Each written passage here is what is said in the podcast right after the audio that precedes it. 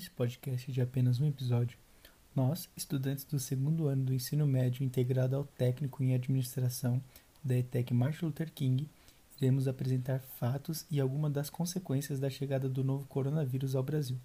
Primeira parte: Coronavírus e sua instalação no país.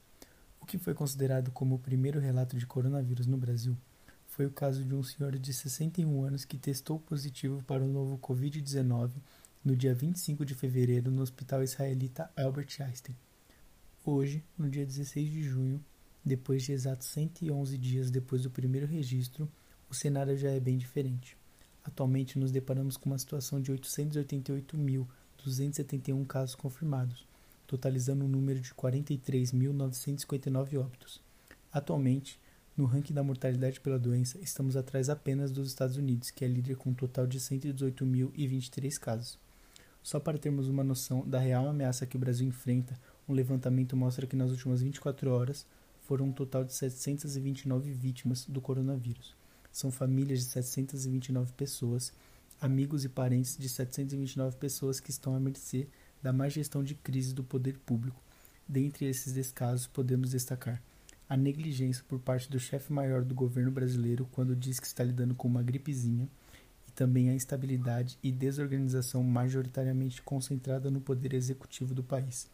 Fato esse que fica evidente quando governantes e órgãos oficiais tentam ocultar e omitir informações sobre a real situação da doença no país. Enquanto a curva do gráfico, tanto de novos casos quanto de óbitos, continua em ascensão, cabe à população brasileira tomar ciência da situação que estamos passando e começarmos a levar o isolamento social mais a sério.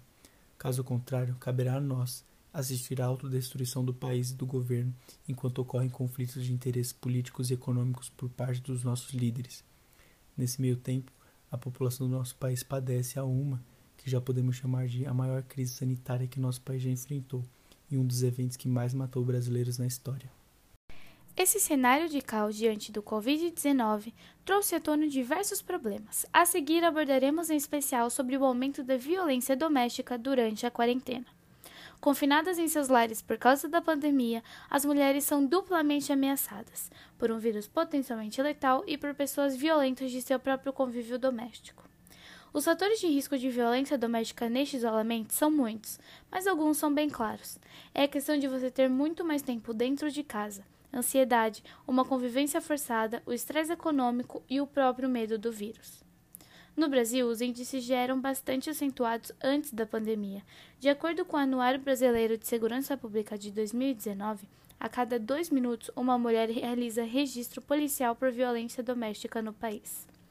Estima-se que no Rio de Janeiro e em São Paulo, o número de casos durante o período de confinamento tem aumentado em 50%, dado que pode ser ainda maior, eis que a vítima fica refém do agressor e o isolamento social dificulta o registro de ocorrências nas delegacias de polícia. Levantamento do Fórum Brasileiro de Segurança Pública, em parceria com a empresa Decode, revela aumento de 431% em relatos de brigas de casal por vizinhos em redes sociais entre fevereiro e abril deste ano. Segundo outra pesquisa realizada, casos de feminicídio aumentaram 22,2% de março para abril, enquanto houve queda nos boletins de ocorrência. Levando em conta a dificuldade das vítimas de pedir socorro, estão surgindo várias iniciativas de canais silenciosos de denúncias. O Conselho Nacional de Justiça lançou no dia 4 de junho a campanha Sinal Vermelho contra a Violência Doméstica. A vítima mostra a palma da mão marcada com um X vermelho feito de batom ou outro material ao atendente de uma farmácia cadastrada, que aciona a polícia militar para socorrê-la. Empresas também têm dado a prioridade a campanhas na internet de denúncias veladas, necessárias quando a mulher convive com o agressor. Muitas mulheres têm dificuldade, inclusive, de reconhecer que estão em uma relação de violência. Por isso é tão importante a informação e saber que há uma rede de serviços e apoio para elas. Uma agressão psicológica pode levar a uma física, que pode levar a um feminicídio. A culpabilização e a vergonha ainda são grandes impedimentos para que mulheres denunciem seus parceiros. Nenhum ato de violência é justificável. Em briga de marido e mulher se mete sim a colher. Precisamos ficar atentos ao que acontece, muitas vezes do nosso lado, e denunciar, de modo que haja segurança, proteção e justiça. Outro problema muito discutido, especialmente nessa pandemia, é o acesso limitado dos alunos à internet.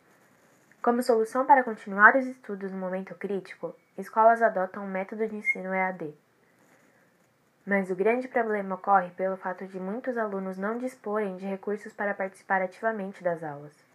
A pesquisa nacional por amostras de domicílios contínua, Tecnologia da Informação e Comunicação de 2018, divulgada pelo IBGE, mostra que uma em quatro pessoas no Brasil não tem acesso à internet. Em números totais, isso representa cerca de 46 milhões de brasileiros que não acessam a rede. Para 11,8% delas, o serviço de acesso à internet é caro e para 5,7%, o equipamento necessário para acesso, como celular, laptop e tablet, é caro. Em áreas rurais, o índice de pessoas sem acesso chega a ser mais da metade. Ao analisar cada classe social, as diferenças ficam ainda mais evidentes. Entre os privilegiados classes A e B, quase todas as casas têm sinal de internet. Já nas classes D e E, 59% não navegam na rede. De acordo com a TIC Domicílios, entre a população cuja renda familiar é inferior a um salário mínimo, a maioria das pessoas que têm acesso à internet usam exclusivamente o celular. As desigualdades e assimetrias de aprendizado nas escolas, principalmente públicas, tendem a se agravar passado o período da quarentena. Isso porque 20% dos domicílios brasileiros, o equivalente a 17 milhões de unidades residenciais, não estão conectados à internet, o que impossibilita o acesso de alunos ao material de ensino à distância disponibilizado em seus portais por muitas escolas públicas do ensino fundamental e do ensino médio. Vivem nesses domicílios cerca de 42 milhões de pessoas, entre as quais 7 milhões de estudantes, 95% matriculados em escolas públicas e 71% cursando o ensino fundamental. Diante de tantas dificuldades, a pergunta que fica é: educação para quem? Para finalizar, gostaria de agradecer a todos que fizeram esse podcast acontecer. Agradeço especialmente aos integrantes do grupo: Ana Flávia, Elisa, Giovana, Igor, Júlia, Maria Eduarda e Maria Fernanda. Muito obrigada por ouvir.